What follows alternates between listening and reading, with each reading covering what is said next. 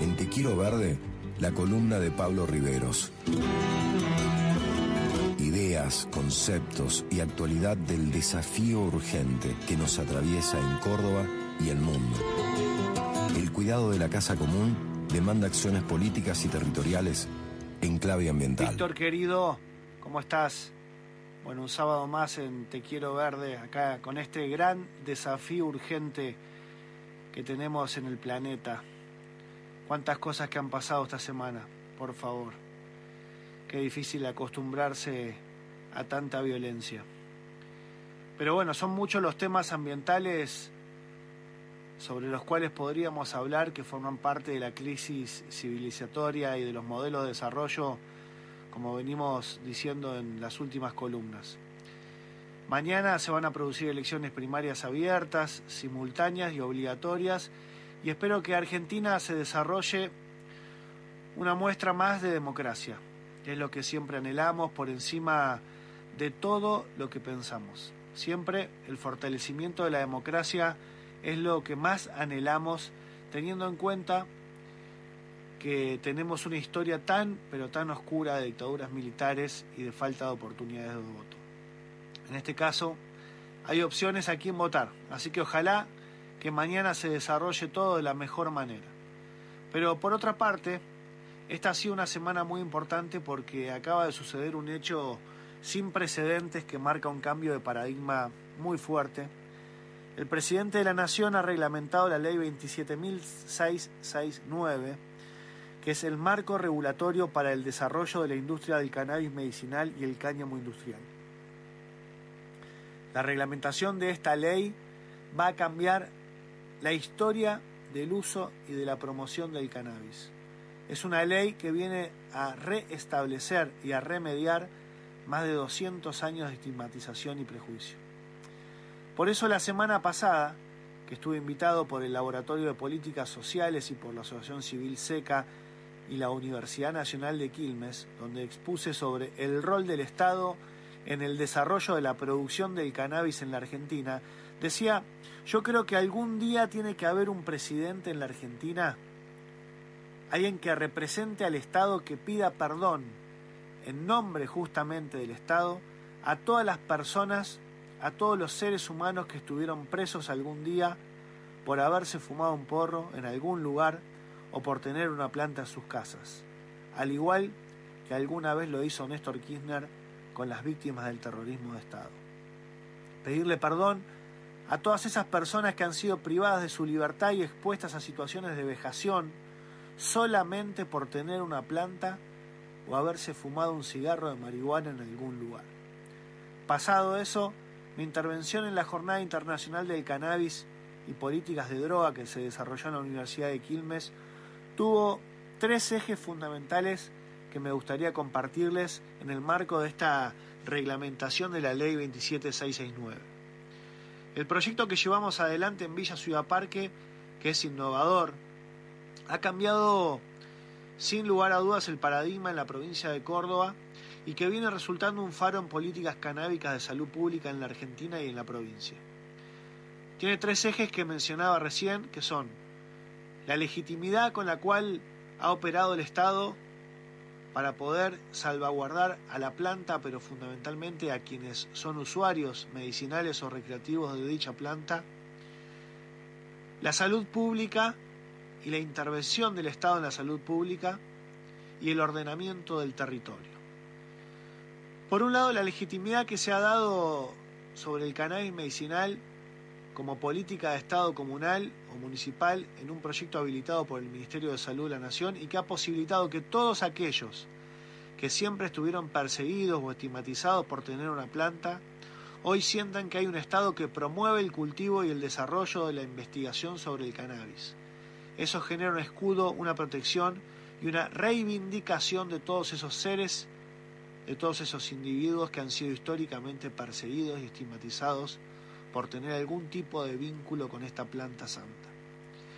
Por, por otro lado, está el tema de la salud pública, que para mí es el abordaje principal que ha generado esta legitimidad y me parece un acierto muy grande que la Argentina haya sido pionera en el mundo del desarrollo del cannabis como parte de una política de salud pública. Por eso la ley anterior, la 27350, mediante la cual nuestro pueblo obtuvo el permiso de producción, elaboración de productos derivados del cannabis con fines medicinales, inauguró una nueva etapa en la historia de la Argentina con el cannabis y la salud pública.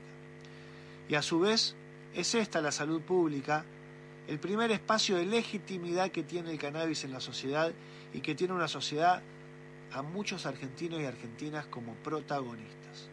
Hablo de las organizaciones de la sociedad civil, de las organizaciones canábicas que han luchado durante años y años y se han expuesto a distintas situaciones de peligro y hoy están viendo los frutos. Vaya para ellos nuestros grandes saludos y sepan que son esas organizaciones las que han podido generar este momento que estamos pasando. Estas organizaciones son las principales protagonistas, como decíamos, de que el cannabis tenga en la actualidad un vínculo con la producción, con la economía, con la salud pública y con la vida de nuestro país. Manuel Belgrano, quien fue uno de los primeros en hablar del cannabis y del cáñamo, estaría orgulloso de lo que está pasando en este momento. Pero no solamente Belgrano, sino también muchos productores de cáñamo, muchas industrias y quienes seguramente de acá en adelante vean crecer las economías regionales gracias a esta ley. El tercer eje que mencionaba es el del ordenamiento del territorio, el ordenamiento territorial, el ordenamiento ambiental del territorio, ya que el Estado es quien ordena los territorios y quien puede promover cómo serán esas producciones, de qué manera, para quiénes, quiénes serán los que la produzcan, cuál va a ser el valor agregado, a quién se va a fortalecer, a quién se le otorgan los subsidios para la producción, cuál es la regulación en la economía y cuál es la función de quienes van a hacer el desarrollo de la industria del cannabis. Obviamente el ordenamiento territorial que le pertenece al Estado o debería pertenecerle porque si no en todo caso sería el mercado quien ordena. Y en eso la Argentina tiene una tradición de producción tóxica de la soja y de los commodities y creo que necesitamos que la agroecología se apodere de esta ley y de la producción del cannabis. Necesitamos que los territorios y fundamentalmente las economías regionales productivas, turísticas, incorporen al cannabis dentro de esta lógica, dentro de la economía diversifican relaciones entre la economía de una región y el desarrollo de sus comunidades. Necesitamos que ese ordenamiento territorial proteja a los más débiles en la industria del cannabis y que las multinacionales no vengan a ocuparse todo. Necesitamos un Estado que acompañe con políticas públicas a quienes tienen el conocimiento, el know-how, el saber sobre el desarrollo del cannabis en la Argentina y de esta manera lograr una industria medicinal, industrial alimenticia que sea sustentable y que genere nuevas y mejores herramientas, sobre todo a quienes vienen trabajando desde hace tiempo y desde ahora pueden sacarse de encima de los prejuicios y desarrollar la industria con el apoyo del Estado. Así es, amigo, fuerte abrazo y que tengas un hermoso fin de semana.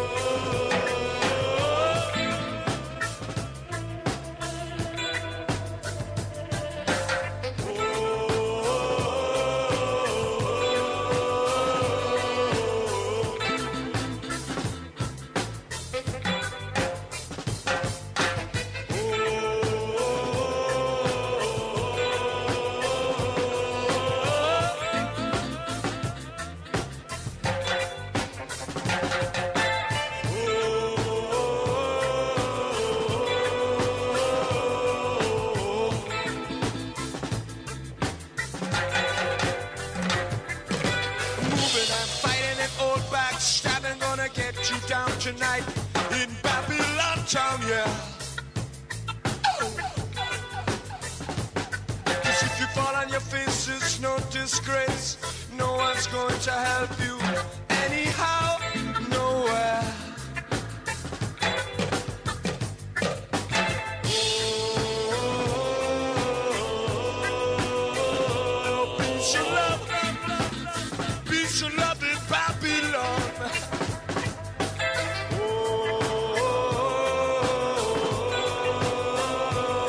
little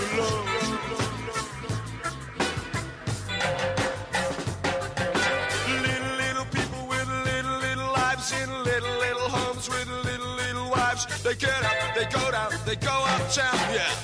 Everybody moving round and round. I don't care and I don't eat. I don't eat no meat. And I civilize citizen Ronald Reagan.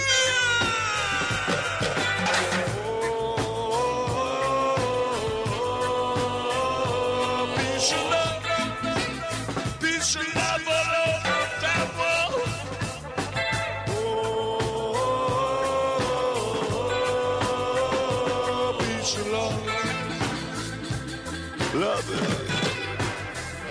on.